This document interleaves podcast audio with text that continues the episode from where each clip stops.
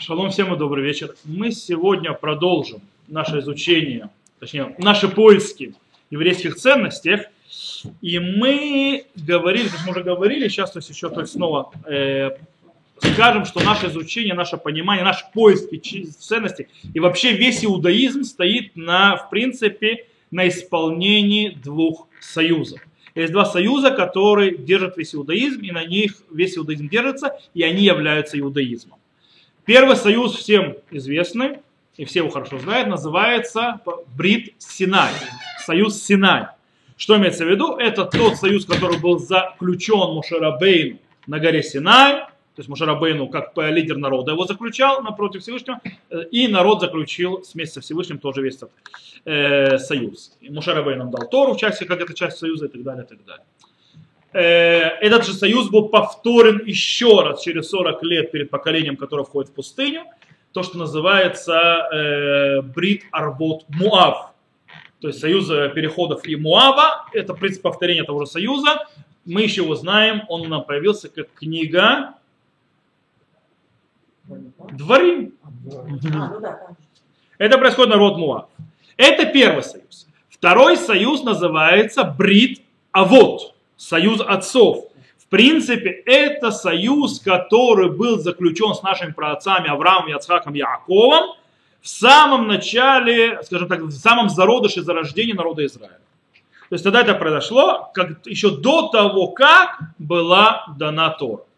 И, в принципе, очень часто это говорят Дерех Эрец Хадмали Тура, то есть Дерех Эрец, то есть пути земли или устои земли, они раньше Тора, в принципе, устои земли, пути земли это то, что были праотцы, э, наши праотцы, то есть патриархи еврейского народа, они же, и это есть бритовод, и мы с этим будем разбираться. Это очень интересная вещь, что большая часть письменной Торы, и тем более почти вся устная Тора, посвящена чему?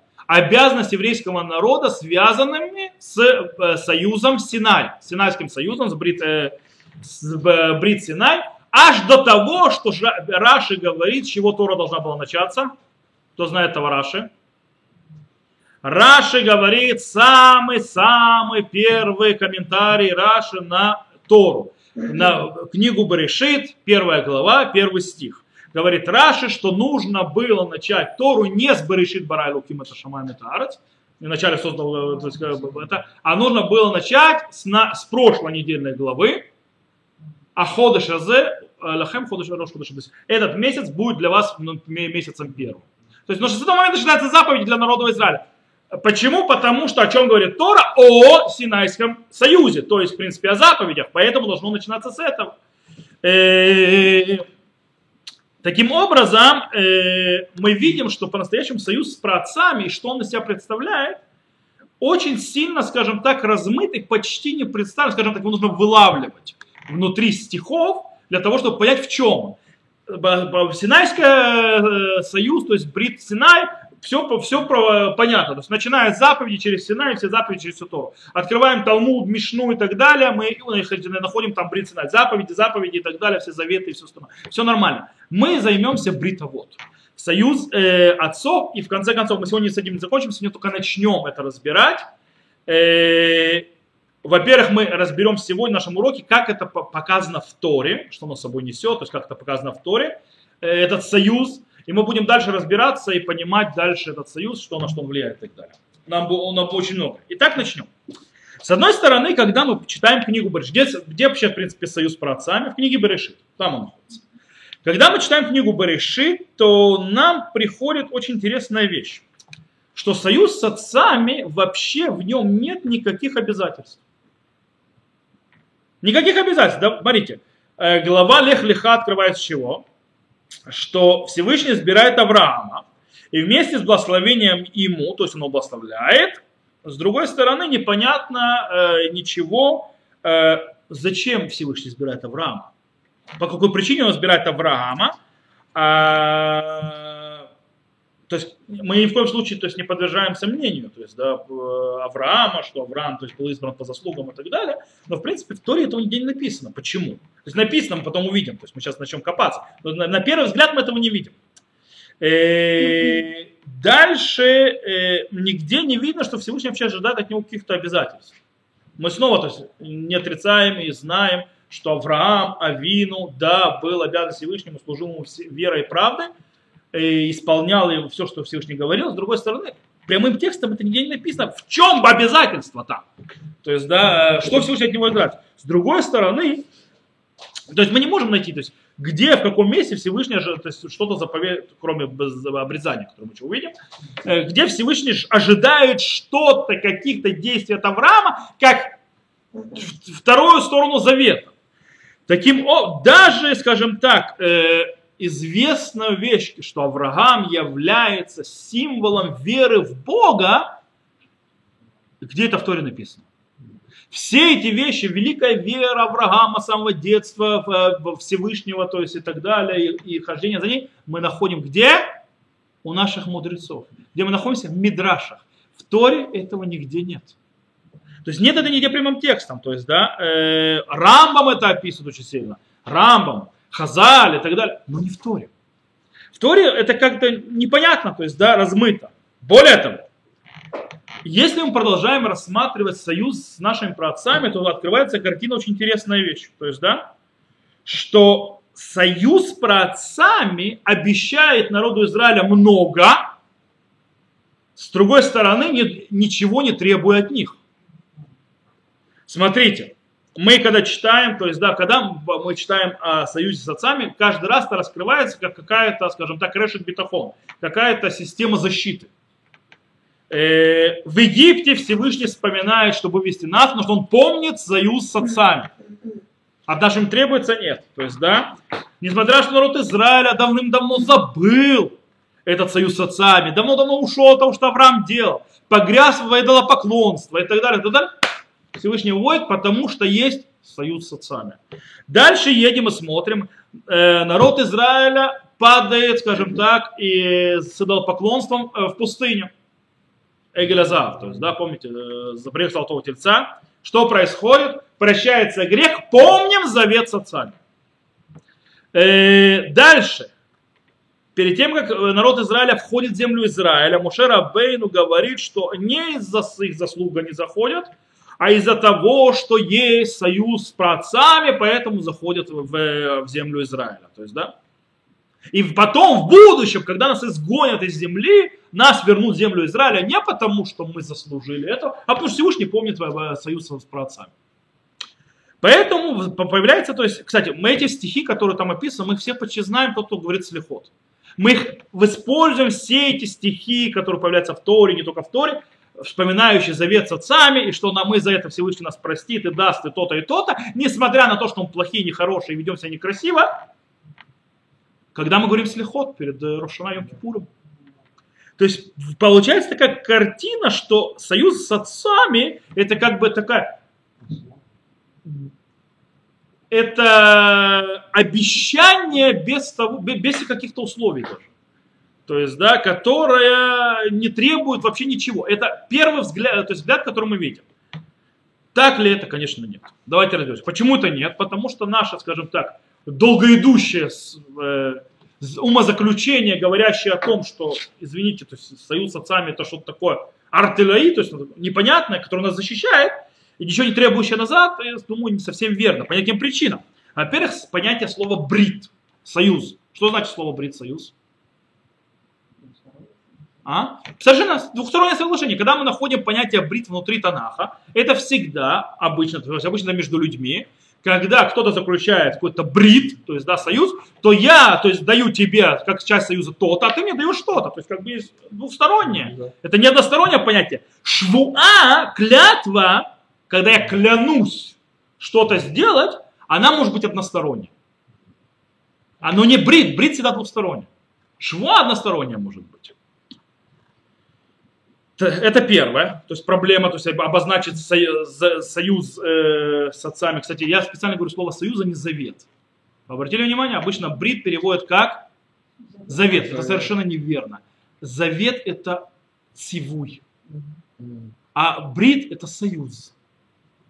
По этой причине, когда христиане придумывают брит хадаша и говорят о Новый Завет, они просто цитируют пророка Ирмияу, где написано, то есть, я вам дам брит хадаша, не так, как ветхий, как Брита Яшана, которую вы нарушили, этот больше не будет нарушен. Это не имеется в виду, что он будет, э, будет создан э, новый завет, какой-то новая заповедь, как перевели христиане, сделаны там целый цимес. Это я создам с вами новый союз, а не как союз старый, который вы нарушили. Этот союз не разорвется никогда. То есть этот союз вы больше не нарушите. А? Это вообще другое понимание. То есть совершенно другое представление. То есть нет никакого Ветхого или Нового Завета. Есть союз новый и старый. То есть старый союз, извините, мне вы себя плохо вели, придется с вами снова заключать союз. Э, итак, это первое. Второе. Если мы хорошо прочитаем книгу Баришит, то мы увидим, что да, внутри книги Баришит есть ожидания от праотцов, определенные требования, то есть ожидают, что-то ожидается. По поводу Авраама, это описывается, правда, после того, как он это уже сделал. То есть у нас есть описание, когда Всевышний снова заключает союз свой отдельно с Ицхаком, он ему обещает, что он увеличит его семя и даст ему землю, говоря, за что? Эки вашер шама Авраам бекули вишмор мишмарти митцвотай хутай ваторотай. Из-за того, что Авраам услышал, услышал мой, мой глаз и соблюдал, то есть мою, то есть мишварти, то есть мою, мою, мою, то есть мою охрану, то, есть, то, что я заповедал, мои заповеди, мои законы и мои учения. То есть Авраам Авину все это делал. То есть были какие-то требования к Аврааму Авину. Мы, не, мы их не слышали, что именно Всевышний просил, но мы видим, что по факту, после того, как Авраам это исполнил, когда Всевышний заключается с Хаком, отдельный союз с Ицхаком, то он ему упоминает, что он заключает из их и в этот завет из-за отца, который делал то-то, то-то, то-то и то-то. И, и, и к Аврааму были и хукот, то есть и законы, и мецвод, и заповеди к нему были, и Торо, то есть и учения, которые были Аврааму дали, и какие-то ограды, которые Авраам должен был соблюдать. Все это Авраам исполнил. То есть что-то было. Вот он один намек, который появляется. Таким образом, э, союз праотцов зависит от чего? От действий, которые делал Авраам. Окей, давайте разберемся, что. Что от нас требует союз отцов, бритовод? Что именно? Рав э, э, Ворцбургер, ученик Рава Соловейчика, э, скажем так, дел, э, делает э, итог, подводит итог, цитируя Рав Соловейчика, трех э, аспектов, скажем так, э, требования, то есть, в принципе, что требуется от нас, причем это не требуется не только от праотцов, требуется, это требуется от нас тоже, как часть союза с отцами. Он говорит, что есть три вещи, которые требуются до рода Израиля. Он, он добавляет четвертую, сейчас мы четвертую увидим. Он говорит, три вещи, он сначала с четвертого словечка добавляет еще. Э, он говорит, что мы что должны делать. То есть, да, чтобы для того, чтобы исполнить союз отцов, который часть от иудаизма тоже. Первое. Он говорит, лахвот хушат ахвавы солидарит им иудим ахарим и там анухулким брит гураль. Вспоминаем брит гураль Равословича как? Кмохен это мудаут ли юд рухани марехет арахим ехудит. То есть что он говорит? Мы должны испытать ощущение солидарности и единства с другими евреями, с которыми мы разделяем Брит Гураль, это союз э, судьбы. То, что Рафсалечик объясняет, кстати, это союз судьбы, это союз в Египте, кстати, который был.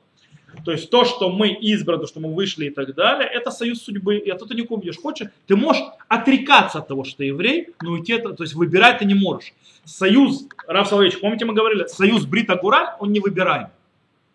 Он не выбираем, это ты с этим родился, ты с этим живешь. Ты можешь отрекаться от этого, убегать от этого, но ты от него не уйдешь. Это, то есть, ты не выбираешь. Брит Сина, то есть Брита Иуд, то, что Раф Соловейевич говорит, союз предназначения, это э, тот союз, который был дан на Синае, это свобода выбора в нем есть. То есть хочу соблюдать, могу соблюдать, могу не соблюдать, причем то есть, понимая, что несу ответственность, если соблюдаю. То есть я буду свое предназначение изучать или нет. Таким образом, говорит, мы должны ощущать э, ощущение единства и солидарности с другими евреями, с которыми мы разделяем союз судьбы, а также э, сознание наш, э, духовного предназначения и особенной э, системы ценностей.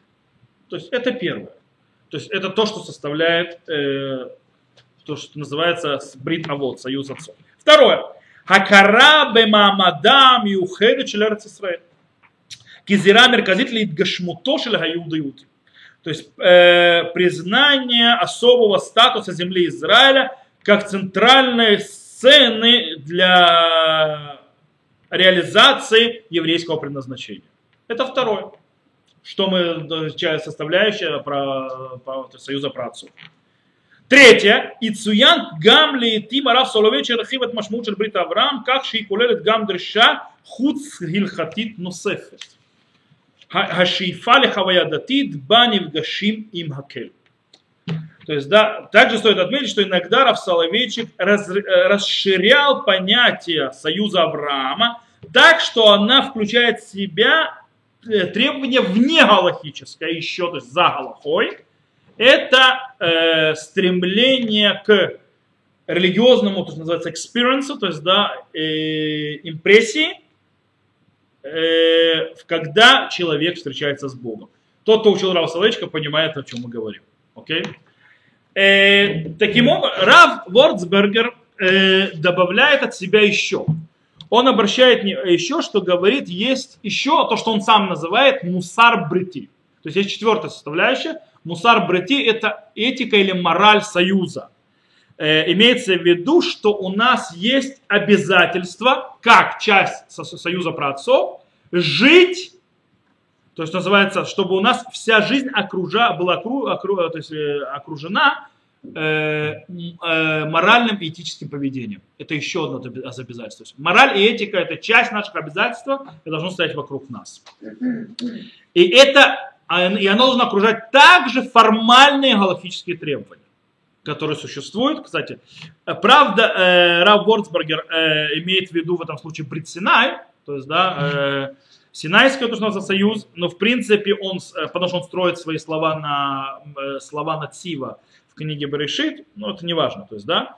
В любом случае, э, мы видим, что, мы сейчас увидим, еще докажем, что требование вести себя морально, этически Э, это часть союза отцов, которая заставляет нас и требует от нас то же самое делать.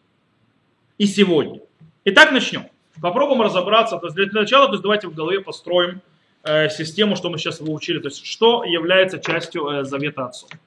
Итак, у нас есть четыре составляющие завета отцов. Мы сейчас скоро увидим, то есть их сами, когда мы будем их видеть, и мы их будем э, определим их, то мы научимся их увидеть и в тексте. Вдруг мы увидим их и в тексте. Э, у нас есть первое, это, назовем так, это э, составляющая, называется социополитическая. Социополитическая имеется в виду, что обязанность, наша обязанность на, к, народ, по отношению, как мы, как евреи, по отношению к народу Израилю, к его судьбе. То есть народ Израиля, раз, э, про, то есть расширение народа Израиля, то есть быть частью народа Израиля и его судьбе, это, назовем так, социополитическая наша то есть часть этого союза. Э, также у этого союза есть вторая часть, географическая, назовем ее так. Это связь с, народом, с землей Израиля как родиной народа Израиля. Okay? Это вторая часть. Третье – это аспект, называется мусари, этическо-моральный. Это, в принципе, наше обязательство, все это выходящее из, союза отцов. Обязательство к ценностям, справедливости и милосердия. Цедек вахесед. И четвертая составляющая, религиозная, назовем его, когда имеется в виду вера в одного Бога э, и поиск постоянный сопоставить, э, построить э, систему отношений между мной и им, то есть между человеком и Богом. Теперь, Э, мы их построили, то есть я построил теперь их немножко по-другому. То есть, да, если у Рава Соловейчика это было первое, второе, четвертое, а третье это добавилось от Рава Возберга, то есть я сейчас третье внес отдельно, то есть четвертое последнее. Почему не... Э, э, я объясню, почему то есть разделить. Во-первых, э, первое, четвертый элемент религиозный, он является все-таки больше, скажем так, э, введением в Синайское уже союз, чем э, союз отцов как бы это четыре составляют союза отцов, но это все-таки больше уже введение в Синайское откровение, в Синайский союз по причине того, что там уже начинается система, э, скажем так, э, как бы сказать по-русски, хазона теология. А? Когда вот у тебя есть, э, я просто объясню, что такое. Идеал. Это может быть идеал, сказать. То есть, в принципе, э, теологический религиозный идеал Авраама, когда он полностью реализирует, реализуется в этом смысле. То есть и он, естественно, выходит, э, он, кстати, этот идеал Авраама, он выходит за галактические рамки, мы это будем еще учить. Мы видим, что и галактические, то есть идеал религиозный, он выходит за галактические рамки авраамовские. Э, то, что нас тоже обязывает. Но это на других уроках. В любом случае, э, у этого элемента религиозного есть проявление явной отклики и в Синайском союзе, то есть, да, очень сильно. Э, таким образом, он этим очень сильно отличается от предыдущих трех, от социополитического, географического и морально-этического, по причине того, что у них нет, их не так легко увидеть в, в, в союзе Синая, который более галактический. То есть нелегко увидеть, поэтому стоит особняком.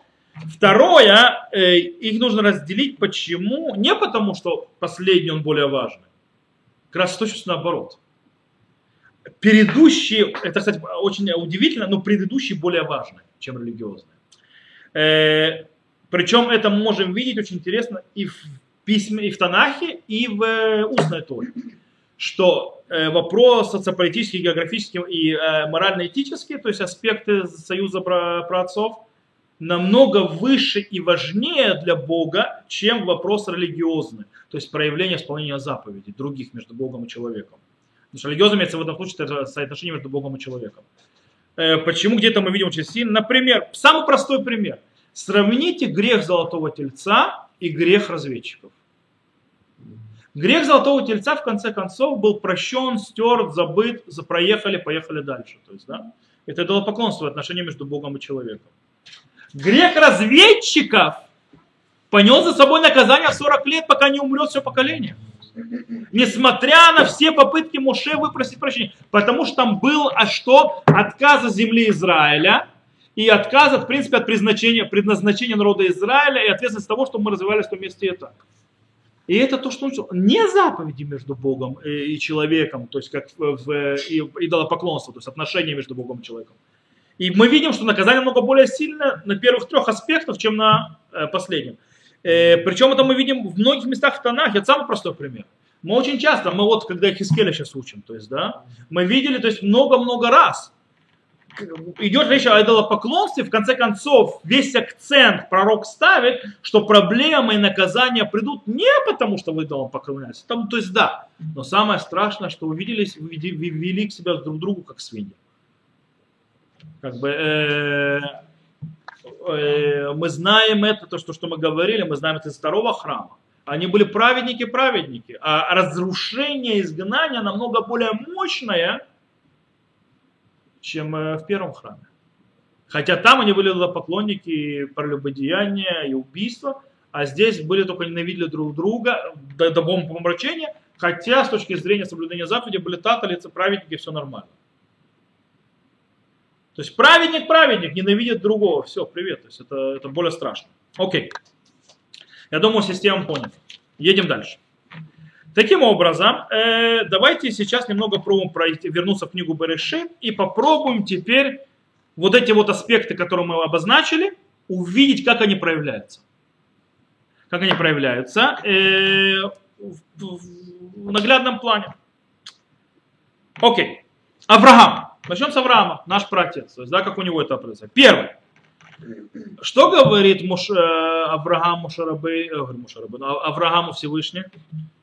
Лех лехами, первая, встреча с ними, как бы, то, есть, то что мы знаем по написанному. Лех лехами арцехами бейтавиха лерца ширарека. То есть, да, то есть в этом стихе уже есть два аспекта, которые мы упомянули. Первое. Иди, оторвись от места, где ты живешь. Правильно? Окей? То есть, в принципе, э, что он идет получить избранную землю, правильно? Второе, Аврааму заповедуется, то есть он иди в землю, которую я покажу, отделиться от, социополитически отделиться от своей семьи, создать другую семью. То есть географически передвинуться, социополитически изменить то есть, направление. То есть да, два аспекта этого союза происходят. Более того, потом, когда Всевышний обещает Аврааму, что он с ним сделает, что он ему говорит, «Вясеха легой гадоль, я сделаю тебя большим народом». Это социополитический аспект. Я тебе сказал идти, ты пошел, я тебя сделаю. ты поверил в меня, значит я тебе сделаю. Второе, э, он ему говорит, лизареха и тенет арацазот. Твоему, твоему э, семени дам эту землю, то бишь лех лехами цеха, то есть второй аспект географический. Я тебе сказал сделать, ты сделал, ты получишь эту землю. То есть, да? то есть как бы они соединяются, два аспекта раскрываются. То есть в принципе э, очень видно хорошо, то есть э, параллели между заповедью, которую говорит Всевышний Аврааму идти, в первом же стихе, и обещаниями, которые он говорит. Авраам, правильно, два аспекта проявляются сразу. У Ицхака точно так же можем те же самые вопросы, то есть земли по, по, и, э, и зера, то есть да, семени появляются, и в основной э, пророчеству, которое открывает, то есть мы не будем заходить читать все пророчества, которые это, то есть основное пророчество, которое говорит Ицхак о Всевышний, это 26 глава, э, от 2 по 5 стих в Берешит, кто хочет дома открыть, может открыть, посмотреть. Э, там тоже в основном идет повторение тех вещей, которые были обещаны, сказаны Аврааму, что Всевышний будет с ним, что он будет наследовать землю, что у него будет большое потомство – но она начинается с, одного, с одной заповеди, с одного, то, есть, э, по, то есть требования Всевышнего. Говорит, Альтиред Мицраима, Шхон Берец Ашерумар Леха. То есть не спускайся в Египет, то есть э, это произошло пророчество, когда он шел в Египет, а, э, будь в этой земле, как я скажу тебе. То есть, да, в принципе, у Ицхака требуется, Всевышний требует Ицхака остаться в этой земле, скорее всего, не для того, чтобы остаться в ней физически, а для того, чтобы раскрыть аспект географические связи за землей Израиля, где народ Израиля раскроет свое предназначение и пустить там корни. Нужно, чтобы один из отцов хотя бы не двигался с нее. То есть, да? Поэтому он должен исполнить это предназначение для того, чтобы раскрыть это дальше. Яков. Яков, первое его пророчество, когда он встречается с, с, с Всевышним, все знают его, то есть, да, лестница и так далее – и он получает те же самые обещания, что Всевышний будет с ним, что он ему даст ту землю и что он его размножит. Окей? Э, вопрос, то есть, о сказали, Яков должен что-то дать взамен.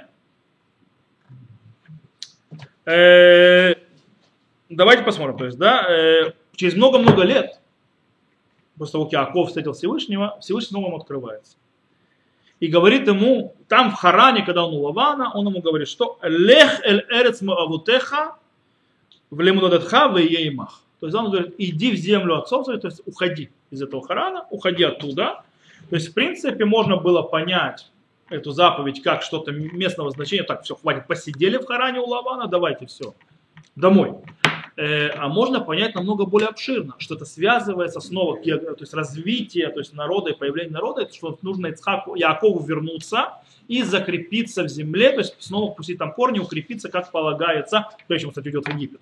Э, таким образом, то есть, да, э, снова есть, скажем так, двойственный союз, Всевышний требует от Якова что-то, Яков идет как у Авраама, то есть было требование, Авраам сделал, то есть обещание, то есть Хакар, но пока мы встретили, то есть, и, то есть мы явно увидели два аспекта. Социополитический, то есть народа, связь с народом, предназначение и так далее, и э, географически земля Израиля очень сильно то есть, здесь фигурирует. Поедем дальше. Есть очень интересная вещь, э, которую мы можем разобрать, скажем так, э, не только в, мы это можем разобрать не только в заповеди, которые говорит Всевышний Якову, а также те, и также а, также в заповеди, который говорит Ицхак Якову. Э, когда он дает благословение Якову, когда Яков уходит в Харан, он ему говорит следующие слова. Помните, что он сказал? Недавно читали. Лоти кахишами бнот кнаан, кум лех падан арам бейта битуэль ави имеха, ках леха миша миша бнот лаван ахиамеха. То есть, да, не бери э, жену из дочерей Кнаана, иди в Падан Арам, в дом Битуэля, брата матери твоей, э, отца матери твоей, и возьми себе жену из дочери Лавана, брата матери твоей. То есть, в принципе, э, э, тут явно то есть, требование Ицхака не идет в каком-то определенном, прочитанном где-то постановлении Всевышнего требования Всевышнего, Всевышний где его не писал. Э, но в принципе интересно, это продолжает ту же э, идею, которую мы находим у Авраама, когда он говорит с Элиезером, посылая брать жену Ицхаку. Э, та же тема. Э, там тоже то есть, э, очень сильно то есть, давление Авраама на то, чтобы ни в коем случае не из дочерей Кнаана. Почему, скажем так, семья Авраама, то есть Авраам, потом Ицхак, настолько сильно э, требуют, есть, скажем так, чтобы жены были из Харана, э, и очень, скажем так, не хотят, чтобы жены их продолжателей их рода, то есть и духовных наследников тоже, то есть не только физиологии, физических и биологических, было именно из Харана, ни в коем случае не из Кнаана. Есть несколько, есть те, которые комментируют, объясняют, что из-за того, что у них была очень большая, скажем так, как сказать, э, следа по-русски. А? Отвращение. Отвращение. Нет, это не следа, это не совсем отвращение. То есть как бы это Отторжение. Отторжение от э, кнаанских то есть, народов по причине того, что их поведение и так далее, их устоев, то есть они от них держались подальше. Э, с другой стороны, можно объяснить это по-другому. Совершенно по-другому. Забота о выстраивании самоидентификации, что называется згут от смут. Самоидентификация себя как, то есть, то есть той семьи, которая строится, которая будет служить Всевышнему, э, в принципе, которая находится в союзе Всевышнего, это, этот загут, это, то есть эта самоидентификация нужно построить. Смешиваясь с кнаанейскими народами, в конце концов, ты вносишь внутрь своей самоидентификации чужую самоидентификацию и смешивая их, таким образом разрушая полностью твою особенную самоидентификацию. По этой причине было важно Аврааму и Ицхаку, чтобы их дети женились на дочерей из того дома, в котором они научились самоидентификации, поиска Всевышнего, идя его устами. В конце концов, то есть первый, кто начал идти в землю Израиля, это был кто? Терах. Хотя он был поклонник. Терах папа Авраам. Поэтому почему это важно, кстати. И тут есть огромная вещь, которую сейчас могу, хочу сказать вам, которая связана с... Э, то есть вообще, в течение всей истории в еврейском народе, вы знаете прекрасно, э, смешанный брак у евреев это была катастрофа. Всегда. Это был всегда катастрофа раньше, то есть еще не до недавнего прошлого. Кто-нибудь видел «Скрипач на крыше» фильм, читал книгу? Как, что делает э, Тейва Молочник, когда его дочь выходит замуж за нееврея? Э, и по книге, и по фильму он объявляет ее умершей. Он, э, по книге он ставит ей могилу, и он ходит на могилу. В фильме это сделали, что есть какая-то связь, то есть мама, да, ее ищет, то есть так далее, и какая-то есть какая-то связь, и как бы и разрывает Тейма Молочник, кто фильм видел, то есть да, Тейма Молочник разрывает между дочерью и традициями, и он как бы, это несколько раз показывает, то есть, да, что он э, стоял между выбором между дочерью и традициями, в конце концов он сдавал в традиции, то есть ради дочери. Первый раз это что не он решает, кто будет муж дочери. Э, второй раз, что муж дочери вообще не является, скажем так, сильно религиозным товарищем, а весьма с новыми веяниями, скажем, коммунист, который был, то есть социалист, э, но, он, но оба евреи. А третий раз, то есть как бы стоит теперь выбор между дочерью, которая выбрала не еврея. И здесь он уже как бы показывает, что он э, выбирает. Есть, вот здесь граница проходит. То есть, да, по-настоящему в книге это было не так. В книге он ее похоронил и все. Он отрезал. Не больше никогда с ней не встречался. Э, и это было почему? Потому что у евреев было очень трагическое это. Я объясню почему. Скорее всего, это стояло на том, что э, смешанный брак, это, кстати, это в Торе прямым текстом написано, почему запрещено по причине того, что они уведут сына твоего, то есть так далее. Он вылетит из народа. Э, и это очень интересно. Сегодня, кстати, то, что мы сказали, сегодня, знаете, мы живем в эпоху постмодернизма, не философского постмодернизма. По, по, философии постмодернизм это 70-е годы, определенные философы, они нерелевантны. Okay? Э, в философской школе мы уже давно продвинулись дальше. Мы имеем в виду то есть, постмодернические э, веяния. Когда мы говорим постмо, веяние постмодернизма, что мы имеем в виду? Э, э, мы имеем в виду, что нет правды, нет истины, ее просто не существует. Знаете такого Фуко, слышали о таком философе французском? Умер в 84 году. Он говорил, что нету правды, нет истины. В мире управляет сила. Знание – это сила. Что имеется в виду, что сила, то есть я, то есть использую силу, которая мне дана, для того, чтобы установить нормы. Это, то есть я очень то есть, на одной ноге говорю понятие, то есть посмотрите. Нормы, то есть я решаю, то есть, и, допустим, мы, самый большой пример, то есть, да, э, гендерное развлечение, то есть, да, мужики были патриархальное общество, они все решали, у них была сила, по этой причине они решили, что женщины будут так, так и так и так и так, и выстроили общество под свое. Это не потому, что это правильно, а потому, что у них была сила. И это во всем. Окей? То есть вплоть до того, что э, у тебя есть сила определить, то есть родился мальчиком или девочкой, называется, то есть это не ты определяешь. То есть тебя общество силы, ты решил, то есть, что вот так вот это мальчик, а это девочка. Это, это снова проявление силы, которое оставляет. А по-настоящему это ничего не значит. То есть может быть любой гендер. Я могу вообще... То есть у меня гендера нет. То есть это большая ска... Короче, не буду... Это пос... Оттуда идет, то есть логотабим и так далее, и так далее, и так далее. Есть очень действительно важная вещь. По этой причине такой подход, и это сегодня подход всего западного общества. Нужно просто понимать, какие-то алихим идут, поэтому дети нафиг, то есть нафиг нужны дети, то есть, то есть оно начинает разрушать народы. Есть такое понятие, то есть згут, самоидентификация тоже сила. Когда есть самоидентификация у народа или у кого-то, или у человека, это сила. И, как бы, и эта сила, сегодня очень интересно, это сила, которая влияет на вещи, и по их мнению, она строит догмы системы, которые кто сказал, что неправильно. Потому что нету, э, истины не существует. То есть нужно быть свободным человеком, кстати, сами, они врут сами себе. Если ты говоришь, что нет мужчины, нет женщин, то есть они сначала начинают, то есть нет народов. Вы знаете, есть такая теория? Есть такая теория, что не существует народов. Народы это изобретение более позднее. Они говорят, вот как сегодня. То есть, да, была, э, допустим, э, Османская империя, ее завоевали, сидели с линейкой, рисовали, называется, делили землю. Здесь так появился иракский народ, так появился сирийский народ, так появился ливанский народ и так далее. И так далее. Значит, таких народов не существует. Это все искусственные народы. По причине того, что по территории поделили это. Чем, извините, иракские арабы отличаются от сирийскими сильно. Окей? А ливанские от этих, кстати, ливанские отличаются, потому что там часть финикийцы и так далее, но неважно, там, кстати, тоже много народностей.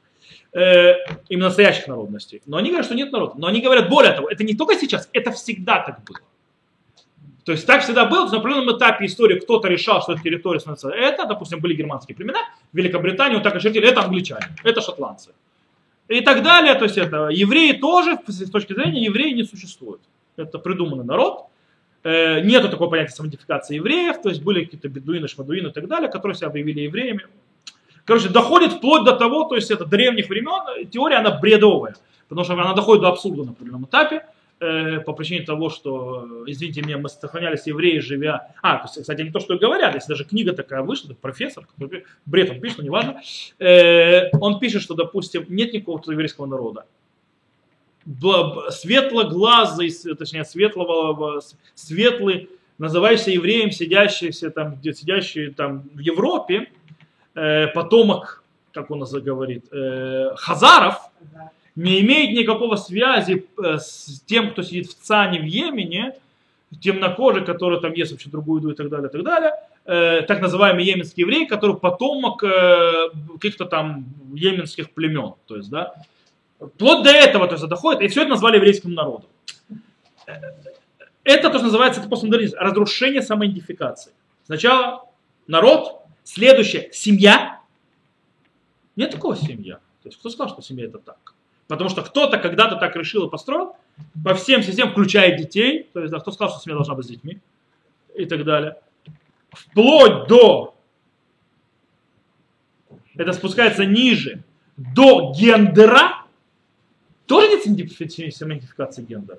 То есть, да, нет такого понятия родиться с гендером, то есть мальчиком или Гендер это мужчина или женщина. Нет мужчина или женщина. Facebook недавно выпустил, то есть там есть вопрос, мужчина или женщина. Они принесли извинения написали список из 58 гендеров. То есть ты кто? Э, в Америке это доходит до большего абсурда, что происходит. В Америке, то есть профессор в начале это спрашивает студентов, как он предпочитает к нему обращаться he, she, they, we. Потому что, не дай бог, не так обратиться. А? То есть, даже если внешние половые органы, это снова аль-башахи цунит. Это ты решил, что это мужчина или женщина. Кстати, говорят, это настоящая свобода, потому что я выбираю, я выбираю быть мужчиной или женщиной. Стоп, ты сказал, что мужчин и женщин нету. Значит, выбора тоже нету.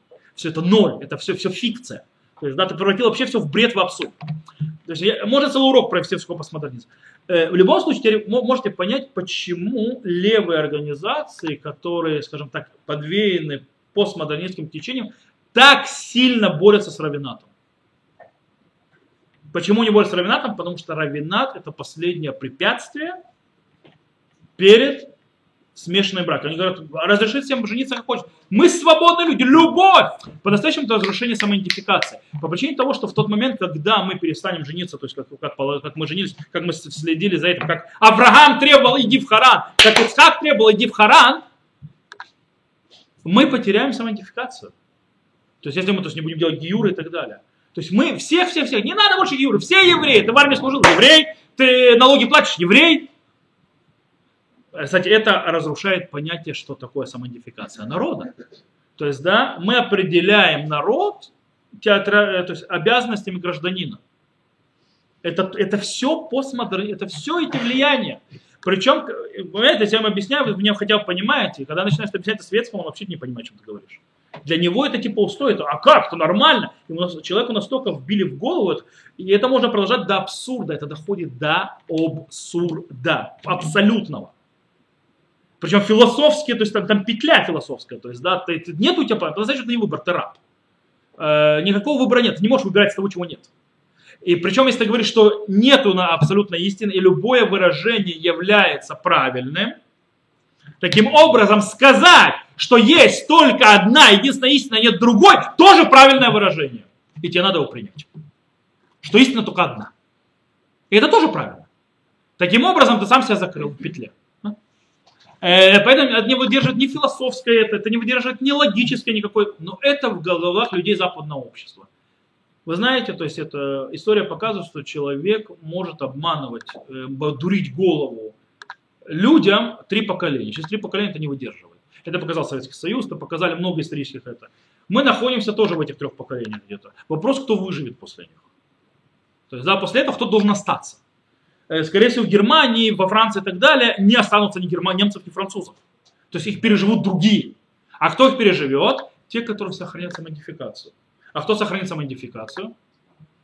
В основном те, кто более консервативный, более религиозен. По этой причине в Европе, скорее всего, мусульмане. Вот. Поэтому они сами себя убивают, причем своей же, я, понимаете, они даже, они, они, кстати, они не против Израиля, потому что Израиль что-то сделал плохо. Они всегда будут против Израиля. Я объясню почему. Потому что тенденция сейчас э, в этом системе разрушения э, самодификаций, что нужно, раньше было, кстати, они не новые. Это веяние было точно такое же уже давно, еще при, э, при Сократе. Софисты. Это та же идеология. Только софисты говорили, что раз нет никакой правды, то нужно держаться за сильного. Это софисты. Эти говорят, что нет никакой правды, поэтому давайте помогать всем убогим, бедненьким и так далее. Тот, кто считается слабее, тот и прав. Всегда. Даже если он не прав. По этой причине, если Израиль большой, сильный, мощный и так далее, экономически и так далее, военно, то арабы всегда правы. И не важно, что они делают это идеология, э, э, это, э, это мысль. То есть так это работает. Возвращаемся к нам. Теперь вы понимаете, то, что такое важность э, заута, самоидентификация, почему не получают послать. Они строят социополитическую систему народа. Нужна самоидентификация. По этому причине кнанейцы out. Потому что они мешают на это строение в союзе отцов, которое строят наши праотцы. Более того, э, скажем так, в обоих местах, то есть, да, я в Авраам и Ицхак, то есть мы снова возвращаемся к нам, после небольшого ликбеза о постмодернизме, возвращаемся к нам, э, снова не философского подхода постмодернизм, а то, что называется вливение постмодернизма. Э, в принципе, э, они связаны, то есть, что не женятся с кнаанейскими девушками, скажем так, дочерьмя, сильно завязано снова на отцах и обещания им. Дело в том, что э, когда Ицхак начинает говорить с Яковом, чтобы он шел в Харан взял, и взял себе только ж, это, из дома отца, то есть из дома матери по-настоящему, э, хотя тоже дом отца, потому что Авраам тоже из, того же, из той же семьи. Э, он это говорит, это как бы предварительное условие для благословения Авраама, земля и потомство. Это не сказано прямым текстом, но очень близкое то, что они стоят рядом с друг другом, очень, э, очень ярко это показывает. Они стоят очень рядом, очень близко. Теперь, когда Авраам посылается Телезера в Харам, принести Ицхаку жену, то есть, да, и он говорит сто процентов, что там он найдет жену Ицхаку, сто процентов. И он напоминает ему очень странно э, то проведение, эту связь особую, которая есть у, него, Авраама, с, с, э, Богом. Почему? Скорее всего, э, смотри, давайте прочитаем, что он говорит. Ашем и Лукеа Шамаем, Ашер лакахтани мебейтави, мерец молодыти, Ашер Диберли, Ашер нишбали". לאמור לזרעך יתן את הארץ הזאת, הוא ישלח מלאכו לפניך ולקחת אישה לבני משם. Э, Господь Бог, э, Бог небес, который взял меня из дома отца моего, из земли моего рождения, который говорил со мной, который поклялся мне, говоря, твоему потомству я дам эту землю, он пошлет перед тобой ангела э, взять жену моему сыну. Зачем вся это введение, очень личное введение своих личных отношений со Всевышним? Перед тем, как он говорит Элиза, Элизеру идти и взять ему жену. Э, ой, почему? Потому что, что он понимает, то есть, да, он, объясни, он пытается объяснить э, Авраам или Езеру, откуда он так уверен, что Всевышний пошлет ему ангела и что у него все получится. Потому что Авраам говорит, не может быть по-другому. Я исполняю то, что меня требовал Всевышний от меня, я это делаю, я не даю, он же еще требует, что, чтобы не дай Бог а Ицхака не взял, поклянись мне, что ты моего сына не, не, не выведешь из земли Израиля. Почему? Авраам считает, что союз, вот этот географический то есть аспект союза с праотцами, он считает, что если Ицхак выйдет из-за предела земли Израиля, то союз ослабнет или не, если не исчезнет полностью. А пока я выполняю союз праотцов, ничего не произойдет, Всевышний исполнит свои обещания. Поэтому иди, но не дай Бог тебе его опуска не выводить, то есть не отправлять моего э, сына э, в Харам. Окей. Все хорошо и замечательно, пока мы разобрали два аспекта. Это у меня. Это у меня в компьютере антивирус. Нет, это антивирус скачал. Э, сообщив, что у него нет интернета, он пытается найти. Окей, нужно, нужно было сообщить. Так вот, э, мы выбрали два аспекта. Мы сказали социополитический, то есть, э, э, то есть народ, его самоидентификация, строение, завязки с, с народа, с народом и с его э, судьбой. И географически, то есть земля Израиль, земля Израиля. Что с другими еще двумя? У нас, помните еще, да, этически моральный и религиозный. Э, давайте обратимся внимание, сейчас посмотрим э, по поводу третьего обязательства народа Израиля по отношению, то, что называется аспект союза с праотцами, морально-этический. Или то, что называется моральная жизнь. Жить, жить как морально правильный этичный человек, еврей. Э, то, что называется э, справедливость, милосердие и так далее. Э, и другие ценности, которые с этим связаны. С одной стороны,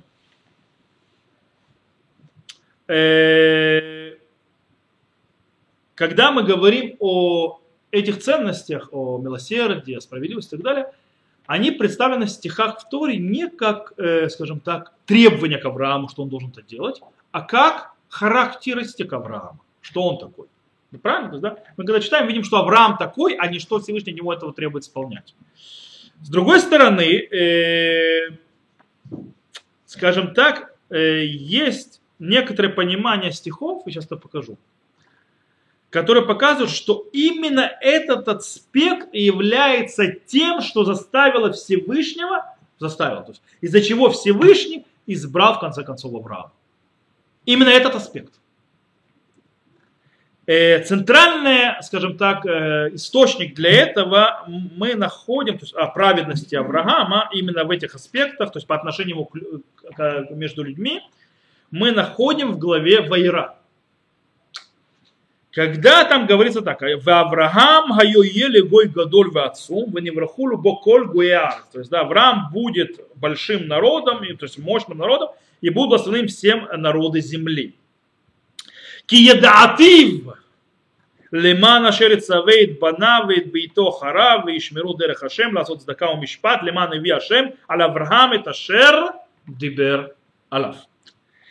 Ибо знаю я ради того, что он заповедует сыновей своих и дом свой после него, и будут соблюдать до пути Всевышнего, делать справедливость и справедливый суд. Для того, чтобы э, привел Всевышний на Авраам, то есть к Аврааму все, о чем он говорил. То есть вот то, что он обещал Аврааму. Есть очень интересная вещь. Слово «вегаедиатив» и знал его. Очень важный этот аспект. Что такое едит? То есть знал его. Скорее всего, не имеется в виду, что Всевышний знает Авраама и на этом все. То есть, да, типа, я его знаю. Не об этом, скорее всего, Всевышний говорит. Ункилус это переводит э, на арамейский как понятие «я знаю, что он заповедует своим детям». То есть я знаю наперед, что он заповедует своим детям вести себя так. Раши, с другой стороны, объясняет слово киедиатив, он объясняет лашон хиба. То есть э, хиба это нежное такое отношение. Э, и он объясняет, умнам и кар лашон куло, кулам эйно эле лашон едиа, шемихавев это адам и кирбоет э, умикарвоет слово юдео макиро. То есть, да, несмотря на то, что центральный то есть, аспект этого, э, то есть, этого выражения – это именно, э, это не, это имеется в виду, что знает, то есть знание, с другой стороны, то есть это что э, испытывает особые чувства к этому человеку, то есть близости и знает его и понимает. Из-за того, что он слишком близок к нему, он его знает. Другими словами, что он говорит, э, э, Всевышний говорит, я очень хорошо, в хороших отношениях с Авраамом, я его очень хорошо знаю. Я знаю, что так и будет. Рамбан объясняет немножко по-другому. Рамбан ставит очень интересный аспект, он говорит, «Вейтахен шие идиотав гдулатав вероммыту бабур ашер цавейт банав ахрей ласот это яшар лифанай великаха семейну лигой гадоль ватсум авдуню». О! И можно сказать, что я то есть я его познал, имеется в виду его величие, его возвышенность Авраама, из-за того, что он заповедует своих сыновей после него делать праведное в глаз, передо мной – и поэтому я сделаю его большим народом, чтобы он служил мне. О, Рамбан показывает, почему Авраам был избран. Рамбан говорит, Авраам был избран именно из-за этих качеств. Из-за того, что он по своей природе был, скажем так, очень хорошим человеком, очень добрым, он справедливым, моральным, этическим, он был идеально подходил для того, чтобы стать родоначальником еврейского народа. И, это, и он был достоин того, чтобы заключить с ним союз. И по этой причине требования от народа ласот сдака мишпат делать справедливость и справедливый суд, милосердие, это один из частей за, э, союза отцов. Это часть нашего то есть, союза, который тоже обязывает нас. Э, и невозможно пропустить мимо то есть, вот этот вот морально-этический аспект, что он один из центральных. Почему один из центральных? Потому что на нем стоит избрание еврейского народа. Более того сказано, то есть как мы можем определить еврея? Говорит, еврей всегда милосердный. Это особое качество еврея. Потому что это качество Авраама, оно заложено у нас, потому что оно передается с поколения в поколение. Это то, что Всевышний знал. Особое качество есть сердобольность, то есть и милосердие. Они не могут пройти мимо. У них не получается. Это качество особое. Поэтому говорят, то есть, когда я вижу человека, который то есть, милосердный, то есть он мибней банаш Авраама Вину. Он из сыновей, то есть Авраама Вину, из потомков Авраама Вину. Окей, это третий аспект. Четвертый и последний аспект, который мы сказали по поводу религиозный аспект союза с отцами. Это четвертое. То есть, в принципе, теология наших працев. Тут обязанность Авраама очень-очень-очень сильно видна. Где можно видно? На союзе, в котором говорится. Союз, где сказано «Вайкимоти от брити бени винха вен зараха хареха ле дорот брит улам льет леха лелуким вали зараха лизареха хареха». То есть, да, я создам, то есть поставлю то есть, союз мой между мной и тобой, между твоим, э, твоим э, семенем после тебя на веки союз вечный, быть тебе Богом э, и твоему, по, то есть твоим потомкам после тебя. О чем идет речь? О заповеди обрезания, которая заповедует, он же союз обрезания, где написано и там явно видно заповедь. Вата эт брети тишмо. И ты мой союз соблюдай. И, ну, и вот этот аспект теологической связи между Богом уже и человеком, служением Всевышнего, кстати, он уже похож на четко вид слышны нотки Синайского союза, где идут уже заповеди. Он очень этому близко. То есть, да, э, то есть, и поэтому, с одной стороны? С одной стороны, мы видим по поводу, скажем так, теологического подхода, религиозного подхода Авраама, то есть мы уже видим то есть, э, союз с четкими обязательствами и так далее. С другой стороны, э, когда мы не видим особого союза и описания, этот союз сделался в предыдущих трех аспектах, которые мы сказали, э, делает вот этот вот аспект религиозный снова особняком, как мы сказали. То есть он больше похож на Синайское откровение. Эти, они более такие размытые, и, то есть нужно искать. Окей. Таким образом, мы вернемся к нашему первичному вопросу. Э, если Рав Соловейчик и за него, то есть за ним Рав Ворцберберг, который его ученик, не ошиблись, то, и то, почему мы сейчас это проверили и прошли все четыре аспекта, что союз отцов ставит перед нами определенные требования еврейского народа, то есть, да, в, в четырех этих аспектах, социополитическом, географическом, морально-этическом и теологическом и религиозном, то почему мы должны их искать, вытаскивать с лопатой, то есть искать, где они находятся в стихах? Почему нет их прямым текстом? Э, почему мы видим, то есть, скажем так, очень резкий, то есть четкий, э, понятный разбор Синайского э, союза, причем с платой и наказанием за это дело. Здесь мы это нет. Почему, если союз отцов, про отцов стоит на каких-то условиях, то есть, да, что нужно сделать то-то и то, тогда то, то есть, будет, э, почему он тогда мы не видим этого условия, и наоборот, обычно этот союз выглядит как обещание бескорыстное, как мы видели поначалу, почему это так. Э, мы попробуем ответить на все эти вопросы, но мы это уже сделаем с Божьей помощью не на этом уроке, а на следующем. Пока мы сделали такое введение и продолжим разбираться с этим уже на следующем уроке. На этом мы закончим сегодня.